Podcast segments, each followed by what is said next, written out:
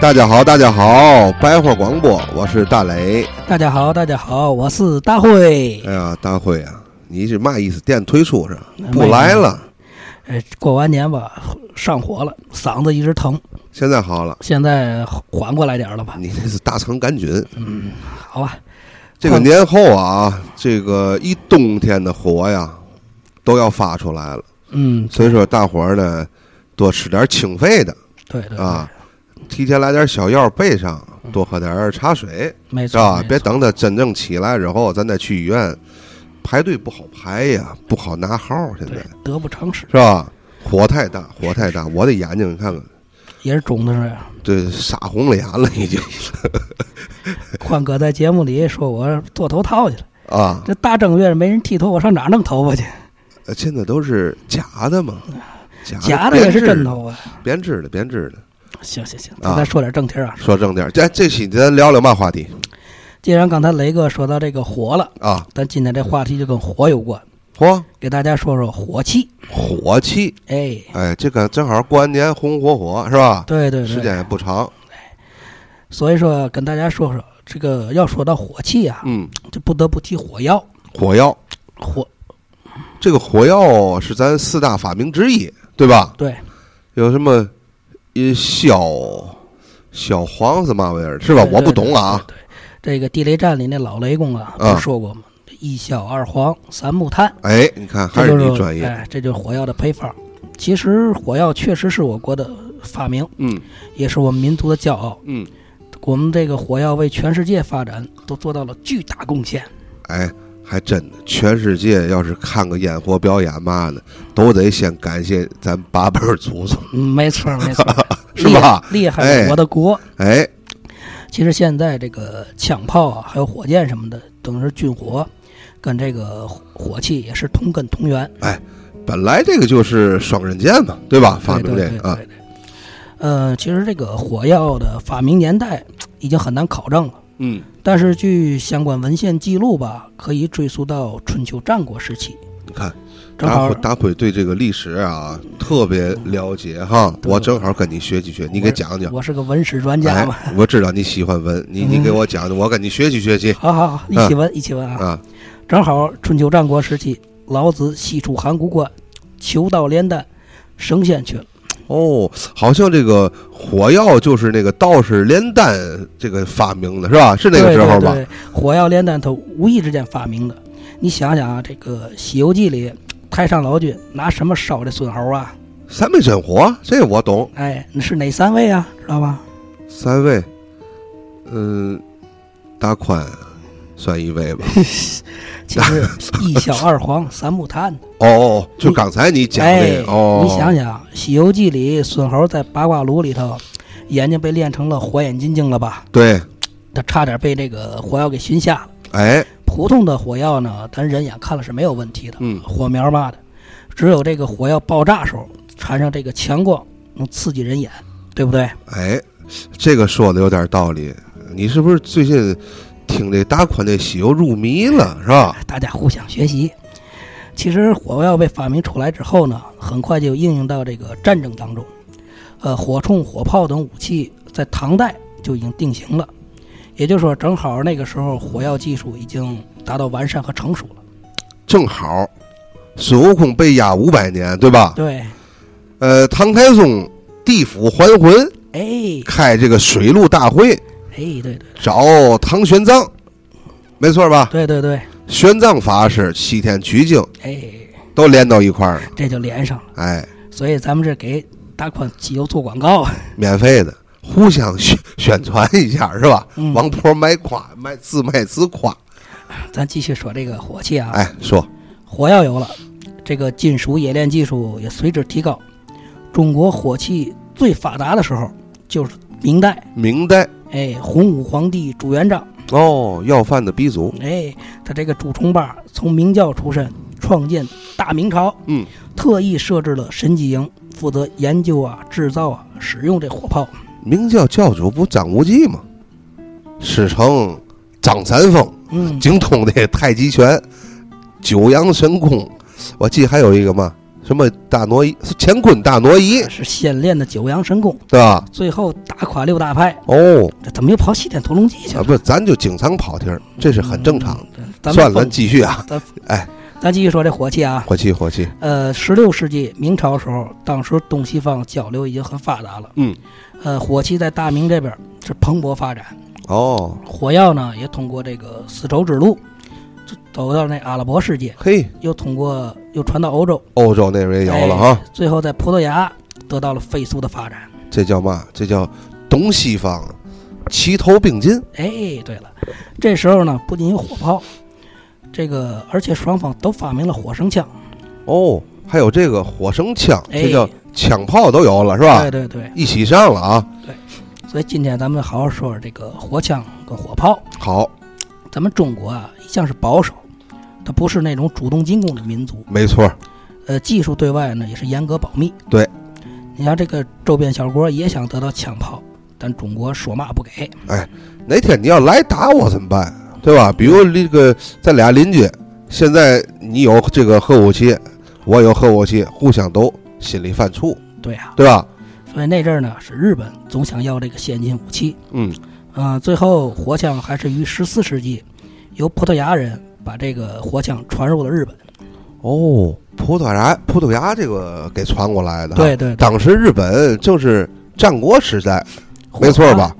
枪？对， 你十四世十四世纪嘛，那个时候我要没记错的话，是日本战国时期。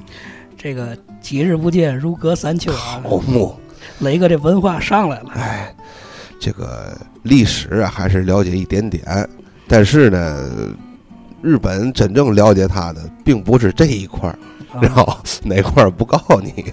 研究历史，研究文化。哎，你想了解这个日本文化，嗯，比如说它日本浓重的影视业、商业文化，嘿，你看啊出这么多德艺双馨的女艺术家，不辞辛苦啊，兢兢业业从事这个表演行业。哎，你得研究人家为嘛那么敬 业呢？这么敬业的来源呢，停停停停停，我听有点不对劲儿啊你先说敬业 的，兢兢业业的。啊！回来回来，啊，回咱还来说正题儿，回来回来，这说这个，哎，你怎么知道这个日本有战国时代这事儿啊？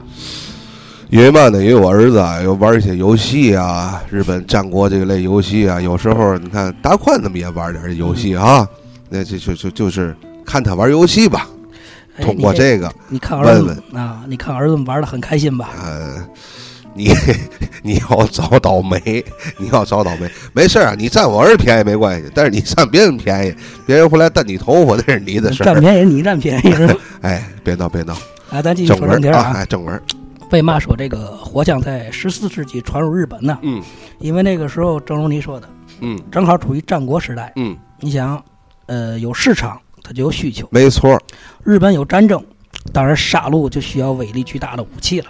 没错儿。当时这个葡萄牙嗯，就是现在的军火贩子，是吧？对，哪里有战争，他们就往哪里走私这武器，这叫发发战争财吧？哎，战争之王。哎，所以说我简单说一下这个日本战国时代。嗯，日本你看它那么小地盘儿是吧？啊，但是当时它分裂成了三十六个国家和五十四股势力，好木，一这天没到嘛了哈。一天到晚没别的事儿，就嗯互相打，你砍我，我砍你，大家互相伤害。哎呦，这够乱的。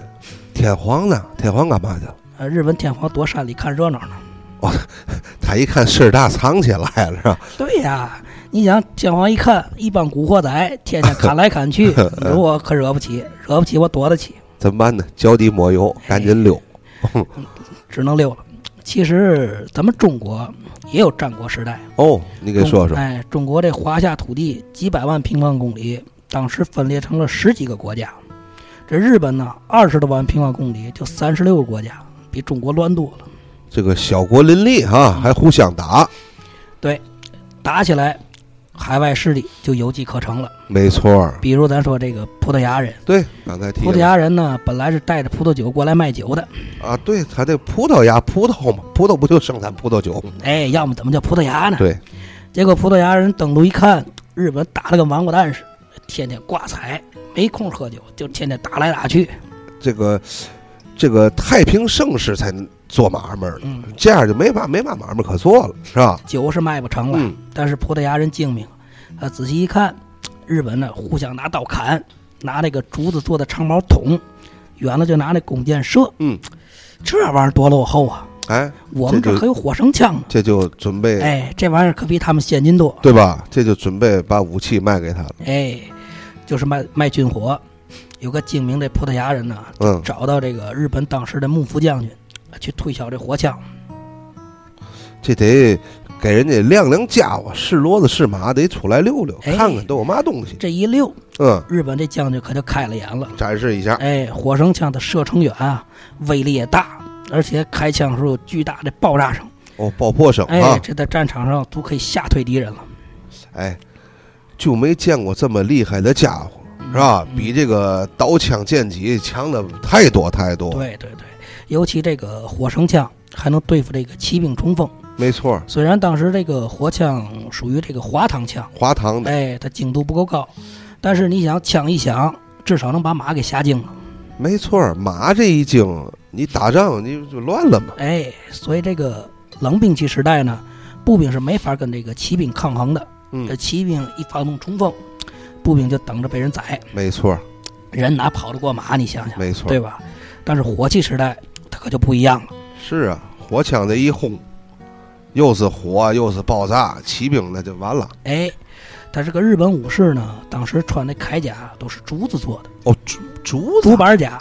哦，你想那个日本他穷啊，他很少缺少金属，他不是个富国家。嗯你想这个火枪，连欧洲那个铁板甲都能给打穿了，啊，更何况是竹子呢？那不一枪一透气儿凉吗？啊，根本防不住，都给打着了。所以这个日本将军就如获至宝，哎，说这火绳枪太好了，威力太大了，我得给起个好名儿，啊，叫嘛？叫嘛呢？就叫铁炮吧，叫这硬壳。哎，不是有不是有这个铁炮吗？咱们这个大鼓炮台的铁炮，哎，对吧？嗯，日本人把名字给搞混了吧？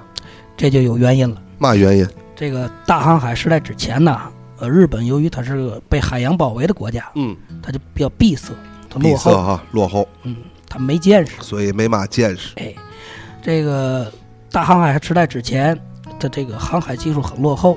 你看那阵儿遣唐使啊，来中国，动不动船就翻了，喂喂鱼鱼了，哎那，肯定喂鱼了。一刮台风就找不着，找不着了。风浪一大，船就完蛋。所以你看，日本船都叫骂完骂完的。哦， 满完啊，哎日本船满完嘛，满是吧？这个遣唐使嗯呢，也有杰出的人才，比如这个唐代的曹衡，哦，他日本名字呢叫阿倍仲麻吕。他这个人呢，曾经在唐代留学考试，呃，最后还当了大官儿。还是个人才，他在中国待了几十年吧，到了最后呢，就降价了，落叶归根，哎那叫呀，准备啊。辞官回日本。嗯，但是呢，当时皇帝不让啊，为嘛呢你你这么大人才走了，我大唐受损失呃没错，啊。最后他就求皇帝放他走，嗯，最后他写了首《望乡诗嚯，你知道这》，个哎，我给大家念念啊，啊？那你就来来，哎，他实际上写的是“仰首望长天，嗯，神驰奈良边，好，三立山顶上，响右皎月圆”，哎，你够有文采，不，他够有文采的，必须有文采。你也够有文采的啊你。想唐朝官儿没文采哪行啊？我看你也能写诗，我那是打油诗，我完胜了一千多年 了。对你那个诗写挺好，没准你每天啊，免费的去青楼撞个，扯远了，扯远了啊！咱回来再说这哎个阿倍仲麻吕。呃，这是个不女的名字吧？男的男的男的 我听的大，我听在哪儿？我在盘里看过这人，好像嗯，那不别搞混了。哎有个什么麻似的。行了，嗯，你说不仅有文采，而且他和李白呀、杜甫啊还是好朋友、哦室友，好基友，必须的。你想，最后他想回家了，坐船回日本，结果这船一出海，哎，就遇到台风了。哦，这台风一刮就几天几夜，我挂哪儿去了？这最后给刮海南岛去了。哎，这不挺美吗？这不挺好吗？我前两天来趟海南，连去带回飞机票小三千块钱，嗯，你这下一次刮就去了，多下好次！你也坐船，直接风给你刮过去得 了。其实那差点死海里。嗯，这个朝衡一上岸，就有人禀报了，禀报当地官员。这个他官儿大呀，嗯他一看旗子来了，然后海南岛这个知府一看，哎，这不朝衡朝的人吗？我认识，啊，您怎么来我这儿了？我这可是蓬荜生辉，茅房生财。嘿，是哪阵风把朝代人给刮我这儿来了？这个知府真会说实话，嗯还是这个风给吹过来的，对，而且是东南西北这个龙卷风。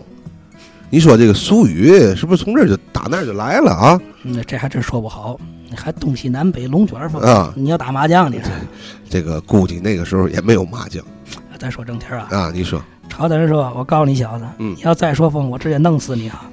我我差点连命都丢了想这风就害怕，啊！别去疯啊，代替我跟你疯。”知府说：“行，得得，直接给您送回去吧。啊，怎么回去呢？啊，这次给您找条快船。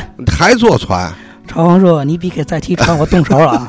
我直接给你上空手道，嗯、这回必须坐车。直接打道回府。他怎么也不在海边多玩几天，海南那头是吧？啊，海南那儿风景挺好，那写写诗嘛的，得留点儿呃，那个时候海南岛还是烟瘴蛮荒之地呀、哦，它环境好，它没开发，还没开发、哎，野生动物还多呢，猛兽嘛的，它还有这个没开化的原始人呐、土著人呐、动不动还吃点人肉嘛的哎呀，那得赶紧走，嗯免得会这这个野兽嘛就给它消化，是吧？啊。所以李白一听阿倍仲麻吕在海上遇上台风，嗯，他还以为他死了呢，最后还哭一包哭了，啊。有诗为证，他写了首诗叫《哭潮清衡嘿，》啊，我给大家念念 这啊。你也会？哎日本那个李白写的诗，来来来，他写的是“日本朝清辞帝都，正反一片绕澎湖”。嗯，明月不归沉碧海，白云愁色满苍梧。李白不愧是这个诗仙啊，嗯最后这个什么妈妈的这个不没死吗？是啊，阿杯仲麻吕没死啊，啊所以这李白这诗就白写了。但是呢，他知道这好朋友没死呢，当然就更高兴了。你看大难不死，后面一定有故事。最后这个朝皇呢也没回去，嗯，所以直到这个日本的战国时代，这日本还是闭塞。他们这个幕府将军虽然说是听过这铁炮，嗯，但是他不知道这个铁炮长嘛样。嗯，他听人描述啊，就是个铁管子呀，这管子哈，哎，装火药啊，装弹呐、然后一开火，这炮弹就飞出去。嘿，但他不知道这多大尺寸，对，他长不嘛样儿的哎哈，也没画图嘛的，所以当时就搞混了。搞混了。这葡萄牙奸商也坏呀、那枪当炮卖，自然敢要高价了，啊，这就是挂着羊头卖狗肉啊！猛人呐、所以那个当时那火绳枪质量也一般，日本一打仗，这个消耗品也快。后来日本人就有坏心眼儿了。嘛坏心眼儿呢？他买了一部分这个火绳枪，嗯就开始仿制。啊，毕竟自己做这成本便宜啊，这就是日本的山寨版。哎，所以说山寨从他那儿来的。这日本铁匠就开始研究这火绳枪，把这个拆开了分解看，各个部件儿，其他这部件儿都没嘛问题。呃，唯一出在问题呢，这枪管他搞不定，他不知道怎么把这铁皮打成卷儿，这开枪的时候还不至于炸开。哎，这就是高科技啊呀、哎，这枪管呢，确实是这个葡萄牙的高科技。日本人日本人就弄不明白吧？弄不明白哎，这怎么办？这要搁咱中国，早搞定他了。哎当时中国时代的火枪一点都不落后，而且还有火炮。大明不是有那个神机营吗？对，那时候中国比他们先进。哎，所以这日本铁匠呢，就找这葡萄牙人去了，说你教教我吧，我实实在是搞不定。这就要拜师哎，拜师求艺学艺了哈。嗯，葡萄牙人狮子大开口，心想你 PK 山寨我们火枪，你还不给专 利费？哎，跑我这儿来学，我得要高价，我把之前钱都挣回来。奸商俩字儿形容他啊，没错吧？奸商，结果你想，这个日本铁匠能有多少钱呢？啊没错对，吧当时日本可不是假穷啊，是真穷。真穷，他连年战乱战乱嘛。啊，真没嘛钱。日本铁匠说：“我实在拿不出钱来，我我没辙了。”不过这个葡萄牙奸商一看，这日本铁匠有个女儿，哎，挺漂亮，哎，这就要冒坏水了吧？哎，你想当年这个水手啊，他肯定都得是男的，没错，啊，长期航海呢，心理和身体这备受这个寂寞的煎熬啊，压力大呀。这个这叫无法发泄，没处发泄，憋得难受。哎，所以这个葡萄牙人跟这个日本铁匠说，学做枪管儿没钱也好办，怎么办？把你女儿给我怎么样？那打人家闺女主意了吧？日本铁匠一听，哎呦，乐坏了，心想我当你要什么值钱东西呢？我们家就女儿不值钱你，看你你要尽管拿走，想要拿走拿走。这个日本女的本身就不值钱，看这个性开放在日本由来已久啊，所以这就是人家日本的传统文化呀。哎，你想，你要在别的国家，你要人家女儿，谁给对吗？没错儿他，啊葡萄牙人哪知道日本人满不在乎啊？你看，以为占便宜了，所以这葡萄牙人一边跟这日本美女传真啊一边传真啊，一边教这老丈人怎么做枪管儿。两不耽误是吧？嗯，哎，这指点指点吧得，对老丈人给指点指点，算互相指点。哎，这日本铁匠聪明，学了俩月就学会这怎么做枪管儿了，那就算厨师，哎够聪明够啊，聪明。嗯、日本铁匠学会技术呢，就回去做枪去了。嗯，又过了一个来月，这日本这个铁匠的女儿就跟这个葡萄牙人说啊：“我在你这儿待了快三个月了吧，我得回娘家看看呀。哎，要回娘家得带点礼物回去”，哎，买点嘛葡萄牙啊人一，想，这个也在情理之中。嗯对那你回家就赶紧回来啊！他哪知道这日本媳妇儿一去就再也不回来了，肉包子打狗了。哦，甩了，哎，这有有计划呢，他哪知道日本人满不在乎，嗯，跟你这完就是你的，回去人家照样结婚嫁人，嘿不耽误，陪你玩玩就得了。大家都是成年人，你别太当真了，这好像是葡萄牙人吃大亏了啊，亏大了。啊，葡萄牙人一看，哎，媳妇儿走俩月没回来，找去吧。结果迎接他是老丈人新做的火绳枪，一顿乱枪就给崩跑了。嘿，你帮我女儿，我帮你，咱这是一包还一包，注意用词儿啊， 哎呦，火绳枪在这个日本战国时代啊，确实发挥了巨大作用。哎，有部电影，原来黑泽明导演导的，叫《影子武士哦，这部电影，》啊哎，，挺好。我没看过，没看过你说 嘛？里面有最经典的桥段，嗯，就是这个武田信玄之子武田胜赖，最大的骑兵冲锋，被这个织田信长以三段式火枪击溃，彻底嘿打败。火绳枪大胜重甲骑兵，所以以后这个骑兵就逐渐没落了。哎这三段这块儿有点意思哈，嗯，按理说这个三段击嗯其实是火枪一种战术，这个三排火枪手，嗯，第一排开枪，第二排做准备，第三排装弹。嘿，他因为他那个时候吧，火绳枪是前膛枪，他一哦，开枪得清理枪管啊、装药啊、填子弹，麻烦。所以三个人交替射击，能保持这火力连续不断。结果就把这个日本重甲骑兵打了个人仰马翻。看，确保不给对方机会，看来这个火枪彻底改变了这战略格局啊哎，，但是到后来逐渐发展，火炮也传入日本了。真家伙来了，哎，铁炮，这回是真正的大炮，嗯，大炮这个威力可比这枪厉害多了。哎，火绳枪就完了啊，你想想，这个中国大炮连城墙都给轰倒了对，这回日本人就傻眼了啊！啊，你想，咱中国这城墙，嗯拿城砖砌，拿糯米田，嗯，拿这夯土弄，那一炮都能给轰塌了。没错儿，你更别提日本那破城墙了，他那破城墙一炮连炮楼都给断了。他们就没见过这么厉害的武器。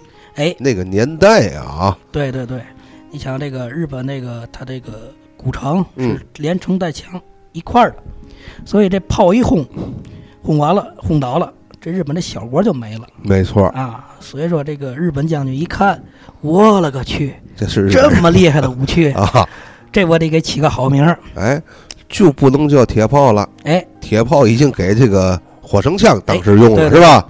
不过日本的将军很聪明，嗯，说这么厉害的武器，一开炮，一个小国就没了，没了，我就给起个好名儿，嘛叫名国崩吧。好， 一开炮崩倒一个国家，对，哎，有点意思，那就应该叫崩国嗯，咱就涉及到这个日本的语法，啊。它日本语法跟咱是倒过来的，宾语在前，主语在后。哎哦，这你给你给你给解释解比释，如说这个抗日影视剧里面，嗯日本人问嗯，土八路的有，土八路的有，哎，实际上是倒过来问有没有土八路，哦，这是一个问句，哎，对，倒着说。比如说不给钱，他说钱他不给，哦，哎，去水上公园玩儿，他叫水上公园的玩儿去。那直接玩去了，哎，所以这火炮从本国就改成国崩了。嘿你要叫本国呢，也对，那就是碰碰一锅打一炮，也注意用世 它俗啊魅力啊！打一炮崩一锅。 哎，这个我就是想吃爆米花，你别多想啊，不嗯要不要多想，我也以为你是吃爆米花了。哎，不要多想。你看小时候这个爆米花，不也是脚一踹，嗯，嘣，对，卫生，对吧？改炮啊跟一样海，炮一样。你说这爆米花跟这个日本火炮重名儿也叫火炮，对不对？本国哎，崩锅儿， 哎呦，有特征，有待考也证啊，考证吧，你考证考证一下。别走神儿啊。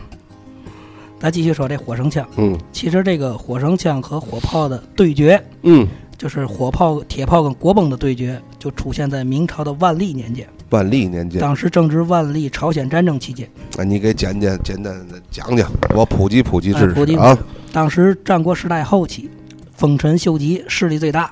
日本这啊老，比 K 一看国内没嘛可争的，他就准备向外扩张，就看中了朝鲜和大陆，就准备侵略大明。你看了吗？这日本侵华蓄谋已久，所以你看，后来这个日本侵华走的还是他老祖宗那条道儿，嗯，攻占朝鲜，占东北，然后占领全国。对，所以这个丰臣秀吉啊，就是这个侵略中国的鼻祖了。这老 BK 真不是玩意儿，所以这这老 BK 太算鼻祖啊啊，不够斗到 极点，他贪心不足蛇吞象。没错儿，当时丰臣秀吉高估自己实力了，他夸下海口说：“三年灭亡大明，最后我在宁波养老。这个我记得二战的时候，日本不也就是很嚣张，说三个月就把中国给灭了”，哎，对吧？所以说这个吹牛逼，日本也是有传统那的，看有你想继承，啊。日本当时确实是倾国出动，大概是二十几万兵力，嚯，朝鲜一触即溃。最后这朝鲜王子跑到这鸭绿江边上就哭酷了！啊，求大明说：“赶紧救救我们吧，再不救我们就真完了。”哎，我记得我小时候听老人说过啊，这个这个场景好像有点相似哈。嗯，五几年，朝鲜那个金太祖好像也这么干过吧？哎，他也在鸭绿江边上哭过。你看，我记得好像哪个段落，我听人原来嘚啵过这么回对，事儿。所以这历史啊就有惊人的相似之处。嗯大明一看不管不行了，倭寇已经把这东南糟蹋够呛了，嗯，现在日本侵国来犯，不给小日本点颜色看看，他不知道二嫂子是个娘们儿。用词一定要注意。咱二嫂子没招你啊？咱继续说 啊，最经典一战就是嗯平壤大捷，当时日本守军小行喜长带着日本铁炮队守平壤城，哦，我大明李荣松去攻城，这就是开始这个打仗哎，攻防战。啊！这个日本这个小型气场呢，他觉得我有铁炮队呢，嗯上队，我站在城头上，居高临下，凭险据守。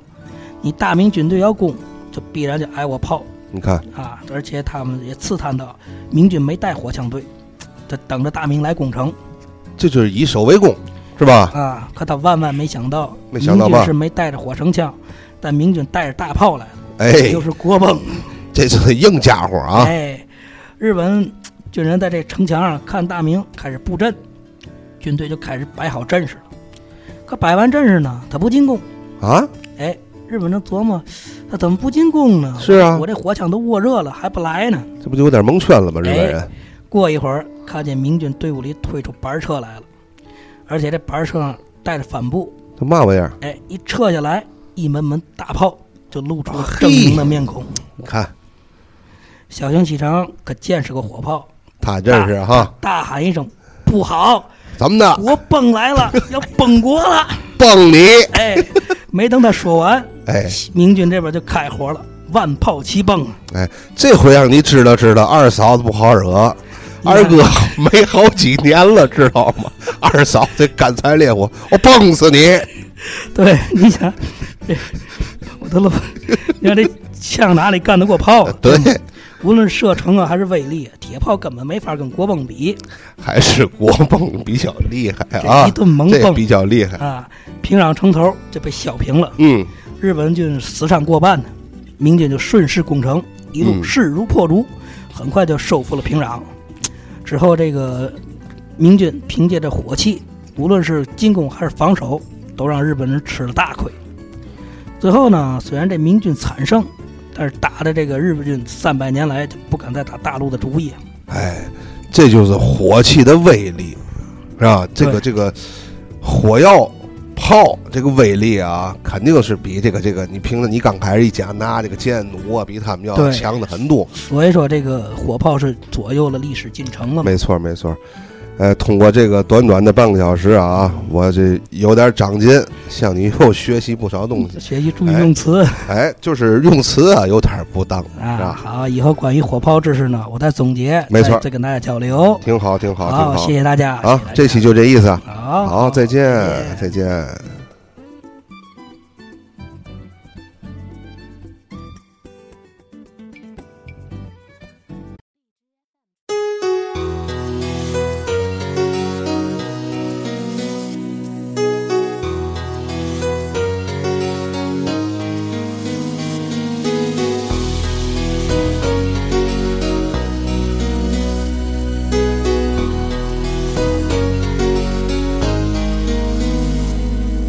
もしもこの世に汚れがなければ姿を変えずに